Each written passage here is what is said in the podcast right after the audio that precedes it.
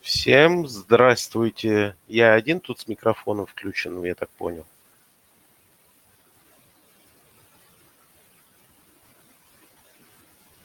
Угу. Алексею дали слово. Алексей, скажи что-нибудь. Серег, ты что-то очень сильно шумишь. Очень Прям, сильно шумлю. Да, у тебя какие-то шумы на заднем фоне прям жесткие. Шумы на заднем фоне? Да. Надо же. Может, так, подожди. Сейчас. Сейчас нормально? Нет, ничего не поменялось, по-моему, даже погромче стало. Добрый Понятно все. Вечер. Э, Сереж, мне тебя слышно хорошо. Не знаю, может быть, Алексею проверить, что у него шумит, потому что у меня все нормально, я вас обоих слышу одинаково, нормальный звук совершенно. И я Не, тебя не, не. слышу, и Алексей слышу. Ну, возможно, это из-за того, что сегодня я на гарнитуре, а до этого я выходил с ноутбука. Вот. У китайцев там шикарные, вы сами хвалили, система шумоподавления, поэтому, возможно, Алексей на контрасте тебе кажется, что я с шумом, но Возможно. я, у- я учел, я учел на будущее. Да, всем, кстати, здравствуйте. Здравствуйте, Да, Алексей. добрый Здравствуйте, вечер. Алексей. Добрый Да, вечер все, кто привет. нас слушает. Э, У нас уже 16, нет, 17 человек участвуют.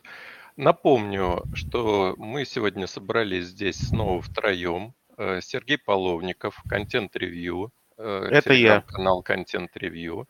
Алексей Слукин, телекоммуналка, Да, всем привет.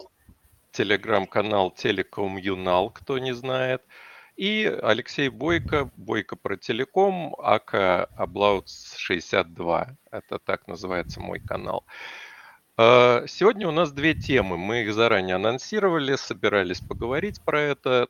Прежде всего, тариф сотовой связи, точнее, просьбы операторов ослабить ту удавку, с помощью которой им не дает регулятор э, поднимать тарифы. А вторая тема– это кадровые изменения в ВК. Почему ушли Александр То- Тоболь и Марина Краснова. Ну, будем по порядку. В принципе, если время останется, а мы планируем, как обычно, где-то попытаться в час уложиться. Если время останется, может быть, какую-то еще тему затронем. Э, Вы можете, кстати, писать в комментариях э, под анонсом стрима, о чем вам хотелось бы, чтобы мы поговорили, или какие-то вопросы задавать. Ну и также можно поднимать руку, если вы хотите что-то сказать. Вот у нас, кстати, уже есть э, человек с ником Машина. А Э, давай мы ему дадим сразу высказаться. Он так э, тянул ее да, вверх. да, Пусть выскажется, а потом просто микрофон отключим. Хорошо. Так, вы в эфире. И... И Ну, это может, фальш- фальстарт был. Хорошо, значит, тогда э, я снова ставлю на мьют. Если нужно будет, проситесь еще. Так, итак, я буквально коротенько пройдусь по этой теме, открою ее, а дальше уже вот мы будем ее обсуждать. Значит, почему, собственно, вообще операторы на тему тарифов разговаривают? Это само по себе достаточно странно, ведь у нас тариф сотовых операторов вроде как нерегулируемый. Это же частные компании, какие хотят тариф, такие и ставят. Но это как бы казалось бы.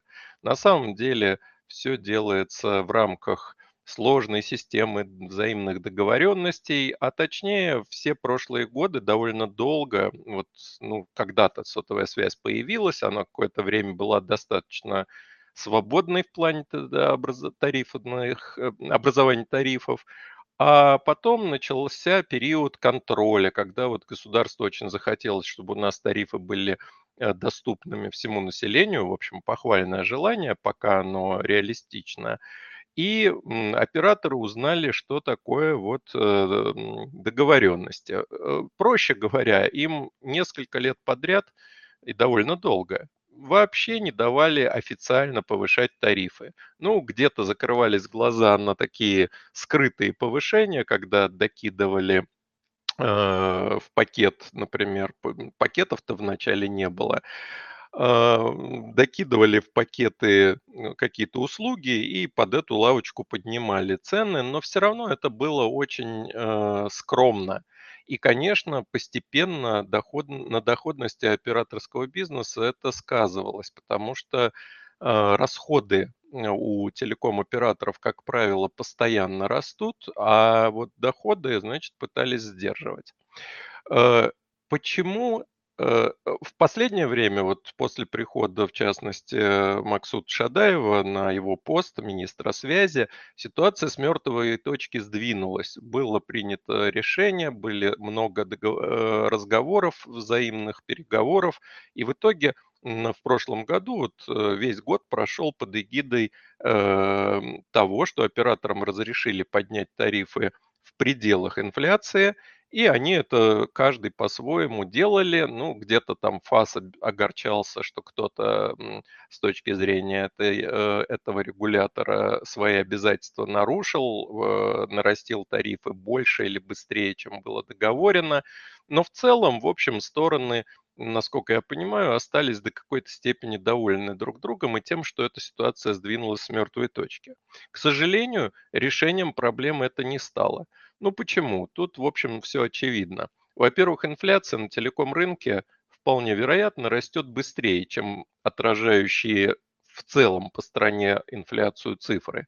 Ну, это, в общем, каждый по себе может судить, вот насколько, например, там цены на продукты питания выросли за год. Э, соответствует ли это тем уровням инфляции, которые заявляются.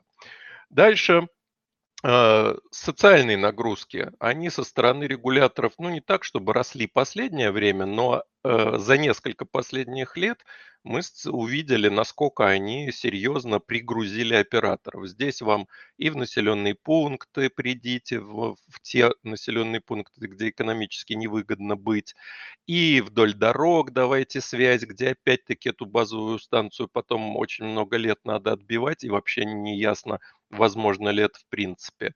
И силовики свою лепту внесли, пригрузили и яровизацией, и другими проектами, которые требуют расходов операторов. И с арендой плохо удается по, справляться, то есть ну, арендаторы, э, во-первых, э, никак не, не желают входить в положение операторов, идти на какие-то послабления, а наоборот э, тоже смотрят на эту инфляцию и тоже свои цены пытаются повышать. А во-вторых, просто здесь сам механизм такой. Чем у оператора больше базовых станций, тем больше он, э, точек аренды и, соответственно, больше расхода на нее. То есть все время по мере вот выполнения всех пожеланий по наращиванию покрытия оператор сталкивается с тем, что его расходы на сеть только растут и растут и растут. Ну, а тут впереди-то еще э, хлеще все. Вот предстоящие стройки 5G – если мы когда-нибудь дойдем до этой технологии, я уже теперь не такой оптимист, как раньше на этот счет. Это же будет дорого, уже потому что это 5G, это денсификация и все такое. А кроме того, это может быть дорого из-за того, что решения могут оказаться только российскими или в основном российскими, или в значительной мере российскими. И это будут сырые решения, и их цены, ну, скорее всего, окажутся более заметными, чем у импортного оборудования. Поэтому, конечно, э, я считаю просьбу, пожелания операторов о том, чтобы им на время или навсегда, не знаю, ну, навсегда ничего не бывает, хотя бы на время дали разрешение наращивать тарифы на уровень инфляции плюс 5%, я считаю, это абсолютно компромиссная, очень скромная просьба. Я бы просил 10% как минимум и считал бы, что это справедливо. Ну вот операторы э, просят 5, видимо, из соображений реализма, чтобы вот хотя бы на такое регулятор пошел. Я очень хочу надеяться, что в Минцифры это услышат, что это услышит ФАС, это услышат другие наши органы, и эту цифру согласуют. И тогда наш телеком э, не будет так сильно стагнировать, как он сейчас стагнирует, а сможет развиваться и радовать нас и далее. На этом завершу э, свой спич. Надеюсь, не был слишком занудным и долгим. И Алексею из телекоммуналки хочу передать слово, что он думает по этой теме. Да, на самом деле, Леш, ты все правильно сказал. Вот. А, я бы передал слово мужчине из телевизора на этот счет. Но прежде я хочу, да, обозначить то, что на самом деле рост пошел неистовый в последнее время. Вот, все-таки конкуренция и делают свое дело. Вот, но я хочу все-таки обозначить тот пункт, на котором почему-то мало акцентирует внимание, а он как бы присутствует. Вот, это история, которая была с нашими вендорами до определенного года. Вот, она не самая там, скажем так, э, решающая во всей этой истории, но свой отпечаток хороший приложила. Вот, и у себя как раз-таки я про это писал, то, что э, борьба за влияние на вендорском рынке была очень большая. Вот, то есть, э, как заходил Huawei в свое время, это надо было видеть. То есть ломились э, столы, ломились тендерные закупки, все, что хочешь. А, мое любимое – это когда я в свое время один раз увидел, что чуть ли не за бесплатно китайцы готовы были отслопать там чуть ли не целые макрорегионы, а, просто для того, чтобы выместить европейского вендора с рынка. Вот, потому что и так исторически сложилось, что, естественно, у нас там долгое время главенствовали Nokia и Ericsson, потом начал заходить Huawei потихонечку, потихонечку, потихонечку, и потом он начал вести себя, ну, очень, очень агрессивно. Вот, европейцы, конечно, это дело реагировали, вот, выдвигали свои контрпредложения. Другой вопрос, э, о котором я тоже не устаю на этот счет говорить, это то, что потом, соответственно, всех имели на техподдержке, потому что одно дело поставить железо, потом другое дело, вот вам программное обеспечение, вот вам обновление, а вот вам эта фи фича открывается только за отдельные деньги и так далее. Поэтому тоже в этом есть свой плюс. Но суть в том, что железо на самом деле шло по очень хорошим ценам. Вот, а, я даже, ну, не, я не буду уточнять, вот, как бы, но была даже одна история, что один оператор очень, очень агрессивными темпами отстраивался, вот, и это произошло просто из-за того, что э, один из вендоров дал ему очень хорошие преференции на этот счет, вот, а все остальные три гадали, как же так получилось. И получается, что у нас рынок был конкурентный, да, то есть э, реально там шаг влево, шаг вправо, сразу же бурная реакция от всех остальных игроков. А, развитие было, ну, за очень разумные деньги, да, а сейчас получается э, начинаешь как-то повышать цены, вот, э, абонент обижается, пытаешься хоть как-то строить сеть, да, вот там говорят, вот у нас там капекс снизился.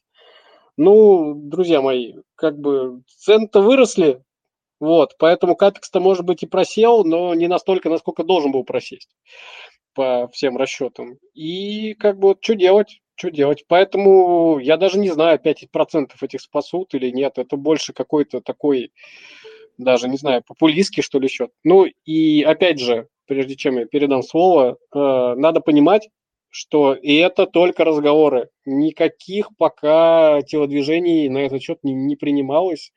Министерство, мягко говоря, не в курсе. Вот. И как оно пойдет дальше, ну, посмотрим. Вот, как-то так. Сереж, давай свою любимую шарманку. Ой, спасибо большое за слово переданное и особое спасибо двум Алексеям, каждый из которых выдал правильную базу. Э, Алексей Бойко дал экскурс в историю, Алексей Сукин дал экскурс э, в свою историю. Все мы знаем, что Алексей у нас в свое время работал в одном из больших операторов. Всегда интересно послушать его истории. Я же хочу обратить внимание на очень простой аспект. А, почему у нас, в принципе, операторы первое отказались от безлимитов, они действительно от них отказались, это достаточно сложно. Сейчас найти, так скажем, в официальной массовой рознице тариф с безлимитным интернетом даже для устройств. Более того, операторы начали шейпить трафик, когда вы делитесь интернетом с мобильных устройств. Все это делается для того, чтобы хоть что-то сделать э, с тем, что емкостей операторов, емкостей сетей у операторов сейчас катастрофически не хватает. Более того, я вот э, столкнулся с чем? Я вот думаю, я все время говорю, там, 30 гигабайт хватит всем, там, и прочее, прочее. Ну, про пакетные тарифы, естественно. А, я решил посмотреть, а что-то у меня с затратами трафика. И я как-то обнаружил, что я немного подзабыл, что на моем тарифе, там, помимо простого интернет-трафика, там подключены опции. Безлимитная музыка, то есть трафик не считается. Безлимитный онлайн-кинотеатры, трафик не считается. А это все гигантские объемы а, передачи данных. И ладно, я сижу на тарифе за 1200 рублей. Я сознательно на него перешел, и как-нибудь я расскажу, что это оказалось там даже дешевле, чем тариф за 400 какой-нибудь. Но, тем не менее, а, у нас, э, вот меня Алексей назвал человеком из телевизора, там был еще один человек в этом телевизоре, э, Костя Анкилов, наш э, добрый друг. И Костя как раз а, обозначил в том самом телеэфире интересную цифру. Он сказал, что за последние 10 лет АРПУ оператора вырос на 13% не на 13% в год, а на 13% за 10 лет. И, конечно, в этом случае у нас сразу возникает вопрос, как это так, АРПУ вырос на 13% за 10 лет, а мне тут, значит, повысили абонентскую плату на 20% и прочее, прочее. Ну так повышают далеко не у всех, повышают волнами, повышают на старых архивных тарифах, где как раз сидят люди, которые генерирует такой интернет или голосовой трафик, который выбивается из общей картины. То есть емкость сети, повторюсь, она конечна. Если ее там на всех поделить, смоделировать, э, то получится, что на некоторых тарифах слишком слишком хорошие ценовые условия, и с этим надо что-то делать. Э, с этих тарифов операторы и вытесняют абонентов на новые тарифы. Именно поэтому, например, обновляются постоянно, каждые полгода уже эти линейки тарифов. Раньше про это операторы писали, сейчас про это уже не говорят, что каждые полгода они там пересматривают для новых абонентов тарифы, да, и постепенно переключают старых абонентов на новые тарифы. Ну, чтобы вы, выправить хоть как-то экономику. И возвращаясь к главной теме, что а, вот Алексей Сукин, кстати, немножечко слукавил не на 5%, а на показатель инфляции плюс 5%. Да, да, да. Я говорил просто про ту громкую цифру, которую все зацепились, да. Сергей, да, я просто... Леш, я не в упрек, а потому что у нас будет запись стрима, чтобы это не выбивалось, я поэтому уточню. Так вот, а, да, действительно, я считаю, что, на, во-первых, цифра маленькая. То есть э, и привязка к инфляции здесь вообще никакой существенной роли не играет в принципе. У нас инфляция средняя по больнице, да, а э, как известно, там у нас в этой больнице лежат как очень тяжелые больные, так и легко больные. И поэтому там инфляция общая, там сколько, 4 или 5 процентов, но это даже не смешно. Возможно, в каких-то аспектах это 4-5%, но не в операторском бизнесе. А, как раз возвращаясь к тому, что Алексей рассказывал про закупки и прочее. Поэтому, на мой взгляд, на мой взгляд, вполне нормально было бы а, привязать э, вот это вот повышение, во-первых, сделать его постоянным, ну, прекратить вот эти вот все э, мракобесные скачки с тысячами тарифами, вот здесь повышаем, здесь не повышаем.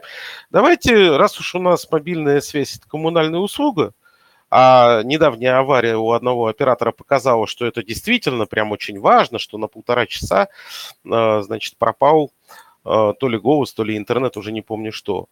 Ну, давайте тогда приравняем это к коммунальной услуге и давайте э, индексировать тарифы так же, как на коммунальных услугах. Я уверен, что операторы просто встанут и начнут аплодировать стоя, если им позволят всем абонентам, точно так же, как коммунальные услуги, индексировать тарифы. Вот раз в год будет, в принципе, достаточно.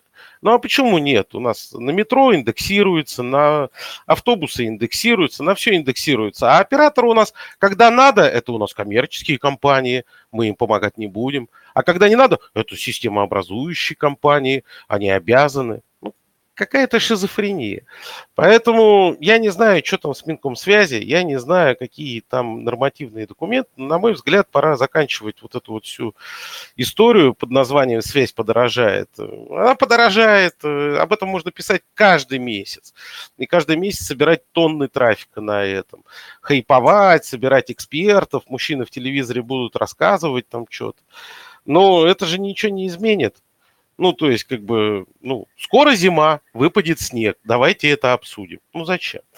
Поэтому мой тейк – это приравнять операторские ну, тарифы на связь к тарифам на ЖКХ и позволить операторам раз в год индексировать их у всех абонентов сразу, чтобы не получалось так, что я плачу 1200 рублей и тем самым субсидирую каких-то людей, которые там, ахаха, я на МТС, Smart для своих. Ну, молодец. И прибегает потом в комментарии постоянно рассказывать, ай-яй-яй, смотрите, какой я умный. Ну, молодец, что умный молодец.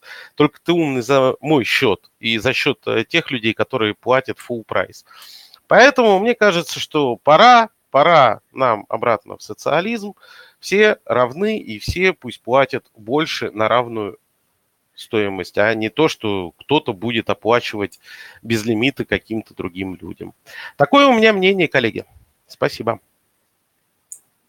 Я сдержусь и не буду ничего комментировать про социализм. Давайте лучше перейдем ко второй заявленной теме. Uh, у нас uh, события с ВК в команде существенные изменения. Известные, не знаю уж насколько в узких или широких кругах, Марина Краснова и Александр Тоболь внезапно, ну, по крайней мере, для стороннего наблюдателя, покидают компанию, собираясь создавать что-то свое, судя по всему, вместе. Ладно, об этом мы еще когда-нибудь, может быть, узнаем. Нам интереснее, наверное, поговорить об оставшихся, то есть о группе ВК, что удалось сделать за год? Э, мы знаем, что планы там были, в общем, наполеоновские. Э, можно поговорить, какие у нас, собственно, ожидания, прежде всего, наверное, в отношении видеохостинга, ну и можно и о других направлениях развития этой группы поговорить. Э, Сергей, может, ты начнешь? Ты сегодня писал по, по этой теме. Да, ну там Алексей второй нажал микрофон, наверное, что-то хотел сказать. Да, я на самом деле просто хотел уточнить я для зрителей, потому что я сам частенько путаюсь. А, потому что есть холдинг ВК, есть э, ВКонтакте, да, и все это по своей сущности разные вещи. Две большие разницы, как говорят в Одессе. Вот. Я, насколько помню, Краснова – это гендиректор социальной сети ВКонтакте. А Тоболь, по-моему, кстати, ее же CTO был. Он же, по-моему, не... Или он был техдир группы. Вот это я не помню. Слушай, я тебе так скажу. У каждого из этих персонажей там по десятку или два десятка должностей.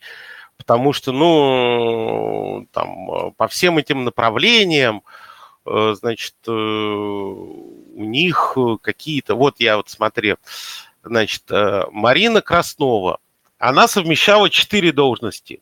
SEO ВКонтакте, SEO ВК Видео, SEO ВК Клипы, SEO ВК Звонки.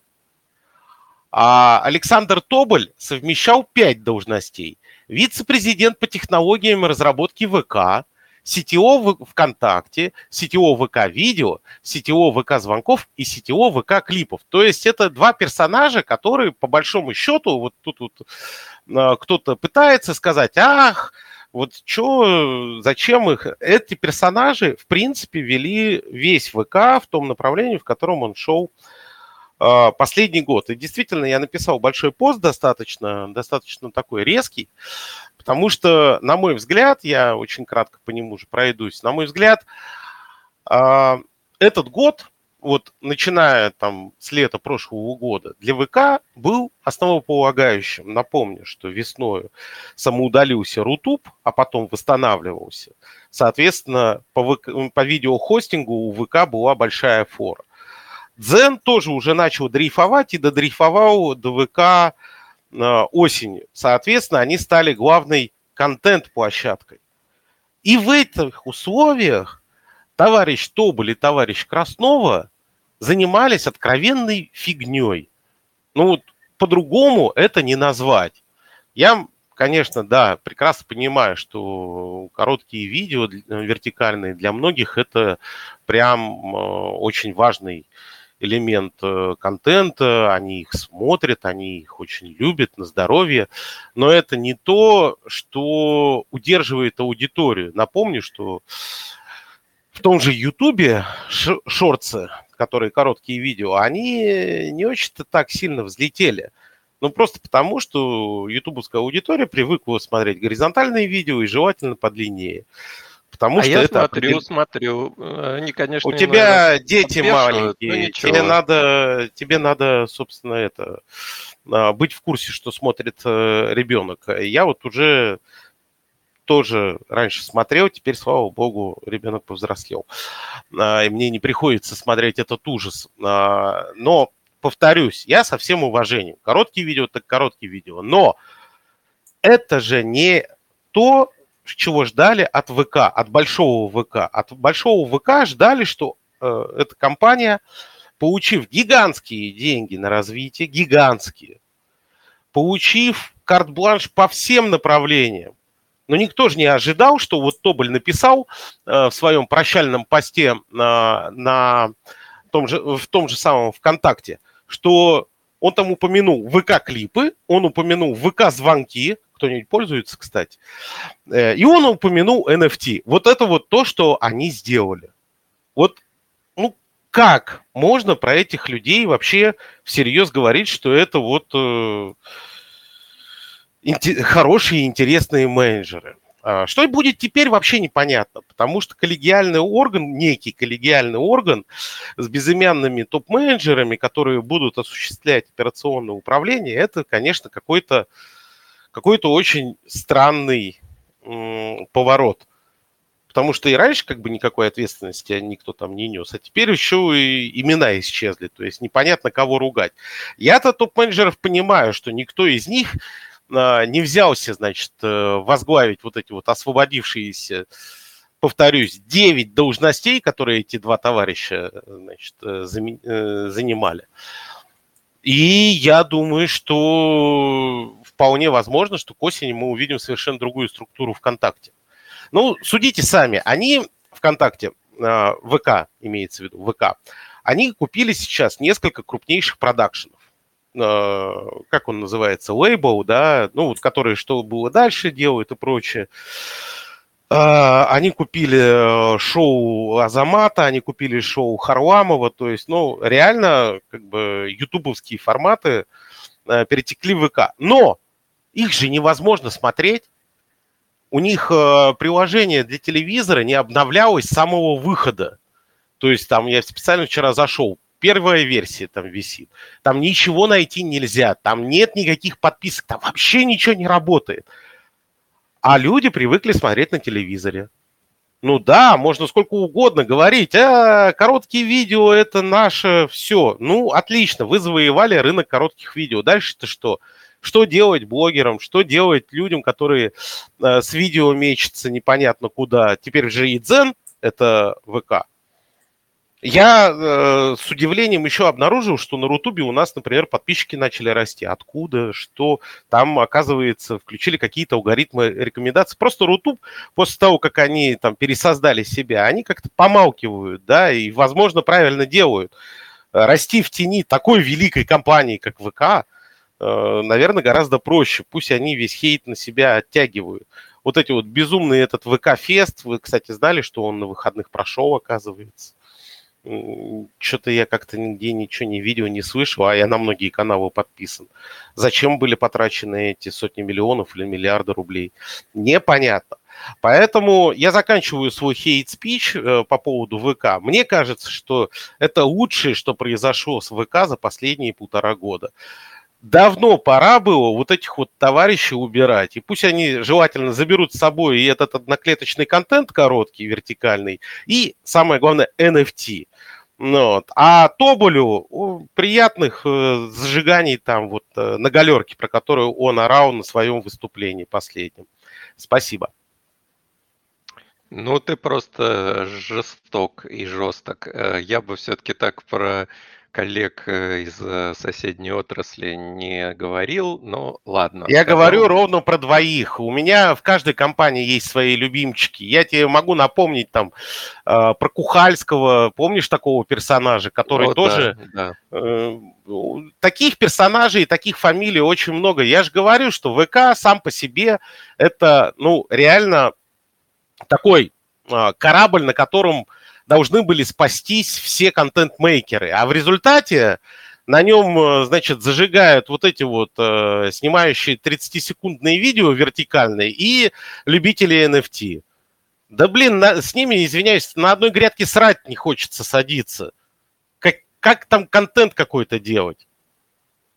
Ну, в целом задача по замене YouTube за год, два, три, это, на мой взгляд, совершенно такая расстрельная идея. Почему, собственно, вот мы и видим, что никто не хочет на эту амбразуру бросаться со своим именем, э, поскольку, на мой взгляд, это просто нереалистичная задача сама по себе. Другое дело, что можно было бы как-то плавненько смотреть за юзабилити все, всех проектов, слушать, что говорят э, пользователи, и вот в этом направлении развиваться. Может быть, строить свой SDN, может быть, еще как-то делать, вот заниматься вопросами инфраструктурными. Сейчас э, вся эта облачная тема очень хорошо выстрелила, и кому как не ВК развивать собственные цоды, на базе которых потом много чего можно было бы предлагать рынку. Но видим, видим мы концентрацию больше на контенте в ущерб, э, возможно, инфраструктуре. Это, на мой взгляд, э, в какой-то момент может обернуться неожиданностями, когда чего-нибудь не хватит. Э, поэтому есть чего менять, и мне тоже не нравится, что у проектов на текущий момент вот кажется, что не будет каких-то персоналей, с кого можно будет потом спрашивать. Но и понимание есть, почему так происходит. Алексей, может быть, э, ты хочешь что-то сказать, в том числе по инфраструктурной э, да, тематике применительно самом... к ВК? Да, на самом деле, э, я так смотрю на весь рынок, вот, и в части инфраструктуры да, вот мне дико интересно, на самом деле, я все пытаюсь понять, э, что там происходит с ВК Клаудом, вот, потому что они по последней отчетности там что-то даже какие-то положительные показатели были, вот, но возможно, кстати, играет история, как вот э, Сережа сказал про Рутюб, что они там сидят, помалкивают и потихонечку работают. А, возможно, с Клаудом та же история, потому что ребята понимают, что как бы на себе потом это все придется брать, весь этот веселый контент, который генерится. Как-то его надо будет переносить. Периодически попадаются новости серии вот этих каких-то мифических э, займов, каких-то госденег и так далее на развертку то CDN, то ЦОДов, то еще чего-то. Вот. Но из всех облачных провайдеров, мне кажется, VK Cloud один из самых закрытых. То есть ребята реально молчат, особо ничего не показывают, тихо там что-то сидят, подчиняют. Вот. Но, с другой стороны, а, с учетом того, что реально вот эти все шоу-вейблы появились, и ВК сейчас отыгрывает главную роль главной медиаплощадки э, э, российского сегмента интернета, вот, как, как бы мы этого не хотели или не хотели, ну, без разницы. Потому что по факту реклама вся замыкается теперь на ВК, видео это ВК, а, ну там по музыке, там, еще там по ну, фильмы они еще не пошли, да, то есть и то, мне кажется, это дело времени, я вообще не удивлюсь, если появится какой-нибудь онлайн-кинотеатр ВК. Но с другой стороны, да, то есть э, медийка медийкой, да, с инфраструктурой у них там что-то происходит, но не очень понятно что – но вот эта вот история, которую озвучил Сережа, что там типа плеер до сих пор недопиленный, а у них такие огромные ставки на ВК, это, на ВК видео, это, конечно, печалит, потому что видно было, как в прошлом году, мягко говоря, Рутюб э, потерял админ ресурс, да, то есть тут в ВК выстрелили и очень быстренько, оперативно перетянули одеяло. Вот. Но потом как-то, видимо, это все заглохло, и больше всего меня, конечно, пугает тоже вот этот э, некий совет, потому что нет ничего проще, чем э, коллегиальное решение. В том плане, что там ответственного не будет никогда. А, любой комитет, да, любое собрание должно иметь главу. А, глава может быть избранным, там, не знаю, на полгода, на год, да, избираться. Но как бы на документе в конце должна стоять подпись, где человек берет на себя ответственность. Если у нас будет какой-то мифический орган, непонятно. Но я искренне надеюсь, что все-таки ВК нам в ближайшее время выкатит э, список лиц, ну, или хотя бы объявят, что там состоит он из таких-то, таких-то должностей, а, потому что лица, кстати, может быть, сейчас и не особо хотят светить, в свете того, что, ну, посмотрите, когда у нас санкции вели, да, весь топ-менеджмент пропал со всех сайтов. Вот. Поэтому, ну, может быть, объявят, да, но просто хочется, чтобы все-таки какой-то человек этим делом руководил, да, ну, не будет же, не знаю, там, сам Кириенко в конце просто всех за все отвечать, как главный э, владелец всего, всего этого холдинга. Вот, все-таки э, ВКонтакте это отдельное юрлицо, отдельная дочерняя компания, у которой должен быть и свой технический директор, директор по маркетингу и прочее. И все они должны делать одно большое дело, вот, и должен быть ответственный, кто за это дело будет отвечать.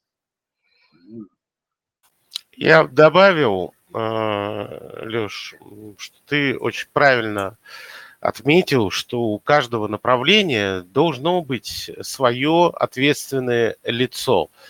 И то, что вот это вот, значит, э, пары из ларца одинаковых с лица разного гендера, они на всех четырех проектах были и СИО, и CTO. Это как? Это зачем? Ну, ладно, хорошо, на ВКонтакте они вдвоем. Я понимаю, большой проект, важный. Но все остальное это, ну, отдайте другим людям, пусть они это развивают. А так получается, там этот Александр, значит, рассказывал и Краснова ранее, Какие великолепные метрики у ВК-видео, какие шикарные просмотры у ВК-клипов. А то, что все эти метрики были достигнуты автоплеем, они почему-то не говорят. А то, что там э, захейтили первый э, выпуск после возобновления, что было дальше, за то, что там были... Это не накрученные метрики, это просто автоплей в ленте и там были какие-то десятки миллионов просмотров. Да какие десятки миллионов? Ну, ну вы чё? Ну о чем вы говорите? Вот мы сделали платформу для ВК-звонков, первый в мире, что там может быть 10 тысяч человек или еще сколько-то одновременно. Да кому она нужна, если ею никто не пользуется? Да хоть миллион там человек одновременно. Какая разница? Делать раз, ради цифр – и вот я просто, опять же, открыл там э, сейчас э, ленту Александра Тоболя ВКонтакте. Каждый пост цифры, цифры, цифры, цифры. А кого не спросишь, никто не пользуется. А кого не спросишь, никто не смотрит. Да потому что невозможно и неудобно. Но зато цифры красивые. Может быть, кстати, из-за того, что цифры с реальностью расходятся, их а, от, отпустили э, заниматься каким-то одним проектом. Это, кстати, тоже прикольно, что в пресс-релизе было написано, что они пойдут заниматься собственным проектом, то есть вдвоем. Ой, чую я, что в Сбере всплывут. Вот там таких вот любят, там вот про цифры, красивые презентации и прочее. Да, Алексей, ты вот уже включил, что ты хочешь сказать. Извини, что Да, мне кажется, что уже просто мы эту тему закруглить можем, потому что все высказались, свои мнения представили. И у нас, поскольку еще остается 20 минуток, мы можем пройтись по еще одной интересной теме – это компания Aquarius. Я, с твоего позволения, стартану ее, а потом ты расскажешь, и Алексей расскажет, как вы туда ездили на одно из предприятий. В целом, Aquarius на рынке компания известная. Э, это один из не, не, не столь многочисленных, к сожалению, российских э, производителей электроники. В последнее время очень активно развивается. Вот совсем недавно мы услышали о сделке по покупке аэродиска, когда была закуплена э, компания, разрабатывающая системы хранения данных и системы виртуализации, то и другое очень востребовано.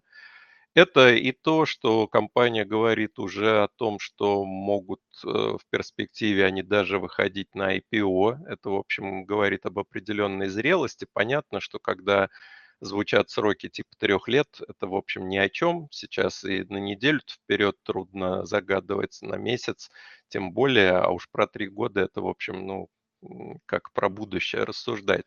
И все же, и все же, э, на днях, ну уже не, не на днях, а сколько прошло, недели или чуть больше, компания Aquarius э, при поддержке Фонда развития промышленности запустила новую производственную линию в Ивановской области. Там у них уже было производство, вот они их практически удвоили, собирают собственные материнские платы, выпускают планшет, ну, собирают планшет. Понятно, что компоненты в основном зарубежные по-прежнему.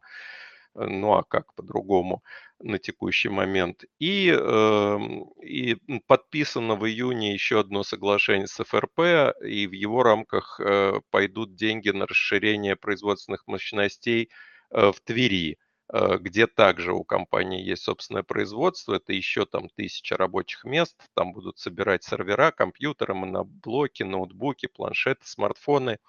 Партнерскую конференцию недавно проводили, тоже, так сказать, большую, рассказывали о том, что выпускают у компании хорошая линейка серверов, не маленькая. Ну и для желающих они еще возят э, зарубежные из э, невраждебных э, или из не недружественных стран.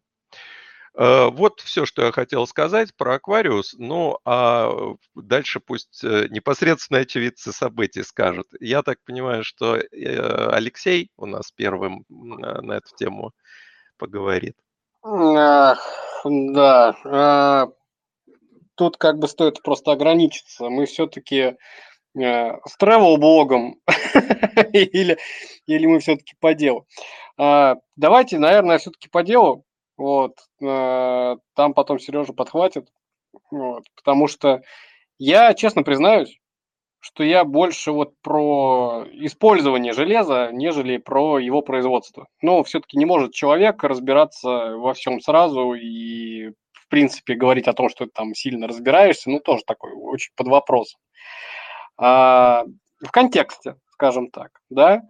А, во-первых, меня как человека, не избалованного всеми этими вещами, в принципе, радует, что хоть какая-то сборка у нас э, в России производится, да. А, я не знаю, как а, они там выстроили свои поставочные процессы, ну вот, потому что когда ты идешь по заводу, а, то там, то здесь ты видишь иностранные надписи, зачастую иероглифы, где лежит всякая рассыпуха, где, лежи, где лежат разные комплектующие. То есть, ну, понятно, что у нас тут в России, конечно, везде хотят импортозамещения и так далее.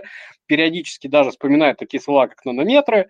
А, но банально там каких-то диодов, резисторов и прочей мелочевки, не говоря уже о чипах или о каких-то там вычислительных компонентах, а, с этим проблемы лютые, да, и все-таки мы видели, что комплектующие есть, есть линия, да, и не одна, потому что мы ездили как раз-таки на запуск новой линии.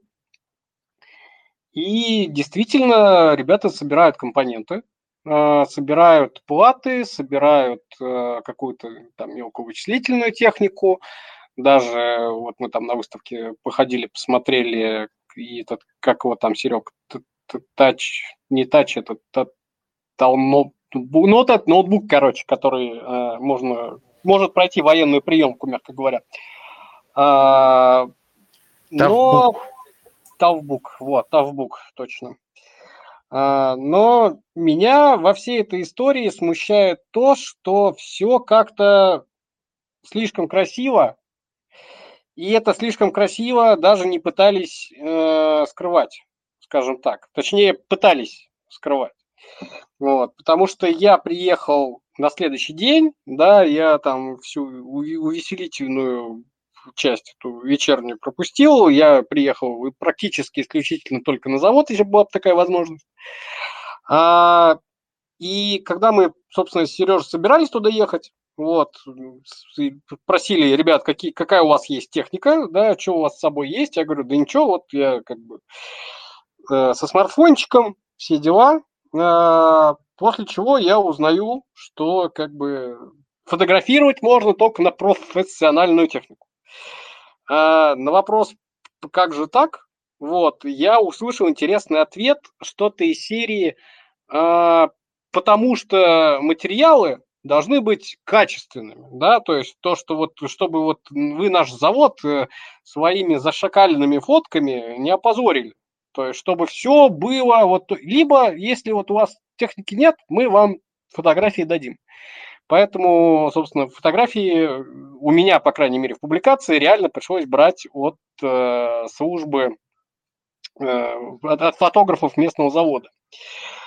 И меня это, честно говоря, насторожило, вот, потому что я прекрасно понимаю, зачем люди делают, ну, зачем проверяли фотографии на выходе, да, э, потому что, ну, не раз э, к нам тоже приходили люди определенные, которые говорили, что, ребят, давайте, ну, не все темы будем светить, да, мягко говоря, особенно там в свете последних параллельных импортов и так далее. Я понимаю, что они там могли хотеть закрыть э, мониторы. Ну, Сереж сейчас про это отдельно расскажет, потому что ему пришлось блюрить видео. А, я понимаю, что может быть, какие-то шильды закрыть там или еще чего-то. Но правда, я честно признаю, что я несколько фотографий оттуда вынес. И вынес я их банально из-за того, что я их удалил из галереи, но мог там переслать куда угодно. Да? Потом, в конце концов, облачные хранилища нам позволяют творить чудеса и восстанавливать любые фотографии, произведенные на заводе. А, и то, что там было в плане организационном, ну, это выглядело немножко таким прям советским колхозом, да, 50 лет без урожая, который все-таки решил показать, что они тут э, совхоз-миллионер, и взялись производить э, любую технику, и все у них хорошо, все гладко, да, а когда ты немножко за угол заходишь, вот, э, оказывается, что картиночка немножко все-таки иная. Но, прежде чем я слово передам, я честно признаюсь, что я пытался поймать фотку, где люди сидят и ничего не делают, но не получилось. А, действительно, ребята на заводе работают, да, процесс идет, что-то производится. Насколько он там отечественно, не отечественно, это там большой философский вопрос, да, с, с которым можно спорить с разных сторон. Но вот какое-то дурное послевкусие осталось. И про дурное послевкусие, Серег, давай, наверное, ты, у тебя хорошо получается. Да нет, у меня уже никакого дурного послевкусия. Вот, а что касается зайти за угол, это ты у них там еще в туалет не ходил. Э, это отдельная история. Вот. Э, так тебе скажу, лучше держать все при себе и не ходить туда. Так вот, а, смотри, э, первое, с чем я стал... Во-первых, у меня было с чем сравнить, потому что буквально накануне там за неделю, наверное, до этого, я ездил на запуск аналогичной линии а, в Санкт-Петербурге. Сейчас э, аналогичные линии в Санкт-Петербурге. Ее запускал Ростелеком на заводе «Авангарда» в рамках совместного предприятия с Кутехом, что-то типа такого. Линии практически идентичные, а, платы практически идентичные – и в отличие от аквариуса, там никто ничего не изображал. Ну вот нас привезли с утра, линию еще не запустили. Все сидят, ждут запуска. Я сделал фотографию, Леша Сукин ее выдал, как будто там ничего не происходит, и все сидят без дела. Ну, бог судья Леше Сукину. А, естественно, там все пределы. А, в аквариусе абсолютно та же самая линия. Ну вот э, я, конечно, возможно, не очень хорошо разбираюсь, но у меня, принципе, в канале оба видеоролика есть. То есть экскурсии по линии в Санкт-Петербурге, экскурсии по линии в Аквариусе. Можете сравнить. Меня что, э, так скажем, э, раздражило? Я вообще очень э, лояльно отношусь к любой отечественной сборке, к любому отечественному производству. У нас вот с Алексеем периодически даже достаточно серьезные дискуссии по этому поводу происходят в нашем маленьком чате. Я не приемлю только одного. Это когда пытаются выдать, ну, вот как будто э, это что-то мега уникальное, как будто это как-то отличается от остальных линий сборочных, как будто это что-то прям вау. Вот, например, а, Леша упомянул, что меня заставили заблерить. Да никто меня не заставлял, я могу и сейчас выложить это незаблеренное видео. Я никаких документов NDA не подписывал, а, никому ничего не должен. У меня нет никаких обязательств. Я пошел просто навстречу пресс-службе, хотя у нее все равно были гигантские проблемы, как мне потом сообщили. А, и меня поразило, что они просили, короче, заблерить. Первые мониторы. Ну ладно, окей, я тут с Лешей согласен. Там, может быть, какие-то данные о количестве партий, там какие-то данные о комплектухе. Ладно, хорошо. Второе, что меня ну, поразило, они попросили заблерить все места ручного труда. Вот как будто на этом заводе нет ручного труда. Хотя вот э, у Алексея Бойко, э, он репостнул мое видео из Санкт-Петербурга, там как раз э, в комментариях писали, что ну, на этих линиях есть ручной труд, там есть компоненты, которые приходится ставить вручную на всех линиях везде, что у нас, что в Азии, хоть где. Зачем это блерить? А, ну, потому что вот у нас э, высокотехнологичное производство. Ладно, окей, если у вас высокотехнологичное производство, то, черт побери, почему оно у вас в ангаре? Они же попросили перекрытие э, заблерить, как будто это какой-то высокотехнологичный завод. Да блин, это ангар посреди нигде, в деревне Шуя, где кроме комаров ничего больше нет. Ну, как бы вы зачем это пытаетесь сделать? Зачем вы пытаетесь приукрасить действительность. Что от этого у вас меньше клиентов станет, да вы с 90-х годов там на этих госконтрактах сидите, ничего у вас меньше не станет, все у вас будет хорошо.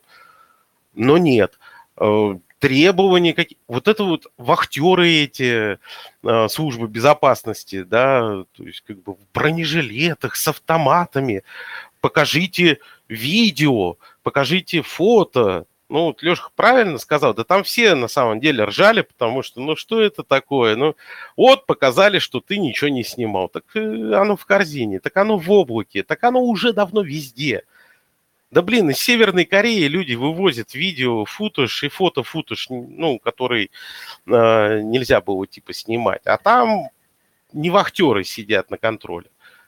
И вот это вот, понимаешь, то есть, э, в принципе, хорошая история – фонд развития промышленности дал деньги, поставили линию, на ней начали что-то собирать. Эти компоненты постепенно можно заменять. Понятно, что у нас производство компонентов самих, оно ну, только набирает обороты. Ну, оно появляется, и постепенно будут менять компоненты одни на другие. То есть вот в этих вот ванночках, которые туда, значит, на линию подают. Повторюсь, видео есть у меня в канале. Приходите, посмотрите. Так вот, я одного не могу понять вот откуда этот опломб? Ну, блин, ну, колхозники же. Ну и ладно, мы приехали в колхоз. Так что вы тут э, изображаете из себя высокотехнологичное производство? Ну, у вас просто эти азиатские линии сборки, тетушки местные сидят, компоненты расставляют на платах. Все находится в ангаре, охраняют вас местные э, деды, в бронежилетах. Ну, нормальная, хорошая история. Здесь нет ничего плохого. Здесь нечего стесняться. И тем не менее, вот это вот э, мы вам, значит, дадим фотографии, которые будут красивые. А нахрена нам красивые фотографии? Я вот размещаю иногда в канале красивые фотографии, мне говорят, постанова. Ну вот, пожалуйста, давайте снимем мне постанову. Не получается, запрещают. Почему? Ну вот не знаю, вот кто-то старше может сказать, что это что-то некрасиво. И вот пока, кстати, вот эти вот будут опломбы, что типа у нас все там достаточно высокотехнологично, прочее, прочее. Вот пока вот это вот надувание еще продолжится, на мой взгляд, и будет этот диссонанс, что с одной стороны, да, здорово, что у нас что-то развивается, но, блин, почему нас заставляют буквально показывать это так, как хочется каким-то придуркам, значит, которые рулят этим процессом, которые должны просто вот общаться с этими заказчиками в Гасухе. Вот они, их умственный э, потолок – это общение с заказчиками там. Не надо лезть в пиар, не надо лезть в маркетинг. Не, не хотите, чтобы никто не снимал, не привозите никого. В гробу мы видали вашу шую. Но я не понимаю, почему это так. И, Леш, а, ты приехал, конечно, позже, но ты ничего не пропустил. Там просто был ужин, на котором а, наши коллеги ужинали, выпивали и говорили какие-то тосты. Я ушел, потому что, ну, как-то я не пью. Вот. Такой рассказ. Доклад окончен. Сереж, ну, э, хороший э, в красках, что называется, доклад. Э, чувствуется, нагорело, наболело. Но давай я не оправдывая Аквариус, потому что я сам очень не люблю такие вещи, когда начинают просить согласовать текст, фотографии, туда не снимай, сюда не смотри. Это ну, я тебе еще не сказал о том, что они потом мне еще предлагали денег за то, чтобы я блюрил их потолок. Я денег не взял, но все заблюрил. Видишь, какой ты добрый. А, но э, я тебе скажу, что просто такие вещи случаются. Вот понимаешь, shit happens, и он действительно happens. Э, я только два случая приведу. Как-то общался я в России с э, руководителем одной крупной компании. Мы просто с ним вдвоем разговаривали. Естественно, я не носитель секретов вообще, и не скажу, что он что-то мне секретное рассказывал. Он скорее высказывал собственное мнение по некоторым вопросам э, отраслевым. Но он каждый раз включал э, подавление, электромагнитное подавление диктофонов и прочего всего – что, в общем, кстати говоря, очень не полезно для здоровья. А диктофон у меня при этом забрали еще на дальних подступах к кабинету. То есть у меня никакой электроники э, по определению не было, но при этом он все равно каждый раз не ленился включать, чтобы что-то проговорить, а потом выключал. Ну, окей, это, допустим, отдельный человек. Возьмем компанию Huawei. Компания огромная, компания мощная. Компания приехала на выставку в Барселону. В Барселоне у Huawei всегда обычно самый большой стенд. Это не стенд, это э, город в городе, да, то есть практически павильон. И вот в, э, снаружи этого павильона ходят все посетители выставки, на которую, между прочим, еще надо аккредитоваться или билет купить. А внутри есть еще зона для особо приглашенных, и ты там ходишь с бейджем уже не выставочным, а еще с одним хуавеевским. Мне все это сделали, компания меня пригласила, московское представительство туда позвала. И я стал тихонечко обходить этот стенд, э, выкладывая фотографии, как обычно, в Телеграм. Вот мои подписчики знают, что я такие вещи часто делаю, когда на какой-то выставке я сразу онлайн выкладываю фотографии. Они спохватились минут через 15 или 20. То есть я успел сделать, ну, очень много фотографий. Видимо, это их и насторожило, и ко мне прибежал неожиданно э, человек, э, как это сказать, Китая-африканец, не знаю, ну, короче, вот с, с черным цветом кожи, служащий в Huawei, в службе безопасности. Он мне так и представился. С ним были еще целая группа китайцев, видимо, они ожидали какого-то сопротивления, что я им вот какое-нибудь русское единоборство начну применять. И они стали требовать, чтобы я немедленно удалил фотографии со своего телефона. Я сказал, что я, конечно, могу, если им хочется, но поскольку эти фотографии увидели уже, в общем, ну, несколько тысяч человек, то вряд ли они могут рассчитывать на то, что это никуда дальше не пойдет. Но вот, понимаешь, э, я к чему? К тому, что независимо от местечковости или глобальности компании, всегда может найтись чудак в службе безопасности или в руководстве, который вот немножечко, ну, чуть-чуть, может быть, э, воспитан в других э, культурных традициях, я не скажу, что это там что-то относящееся к паранойи, скорее это просто вот э, выходцы из среды, где все было устроено таким образом, и им уже очень трудно перестроиться, это где-то сидит в ДНК, соответственно, это транслируется дальше на пресс-службу, на маркетинг, и вся компания э, внутри себя вот приобретает такие э, удивительные для современного наблюдателя черты. Ну, Плохо это или хорошо? Да, конечно, это плохо. Э, но если это не влияет на производственную деятельность, то есть если при этом компания делает хороший продукт, ну, можно, наверное, с этим до какой-то поры мириться. В конце концов, есть конкуренция. Тот же Аквариус, например, далеко уже не одинок на российском рынке в плане сборки.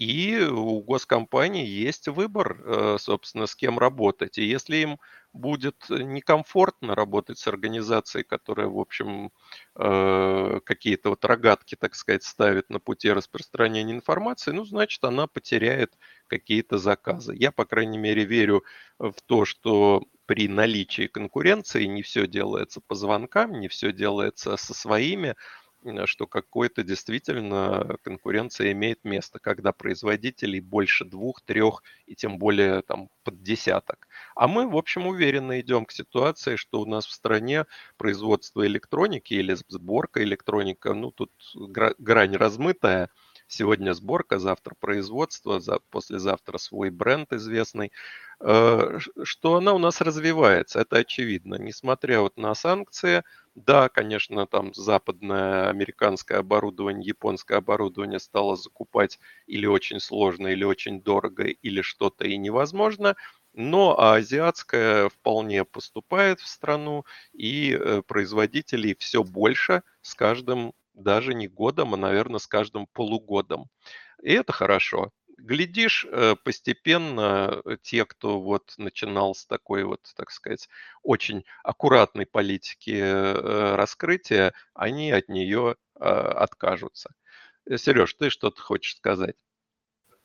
Да, я хотел тебе, наверное, добавить и подтвердить твои слова. Просто смотри, я всегда, когда меня приглашают, ну и вообще там, нас приглашают, потому что я уже давно не один. А, когда нас приглашают, я всегда уточняю, можно ли снимать. Потому что если нельзя снимать, нафига туда ехать? Пришлите мне текст, я почитаю, фотографии я посмотрю, спасибо, я в курсе. Потому что если нельзя снимать, то нахрена вы нас зовете? Это первое.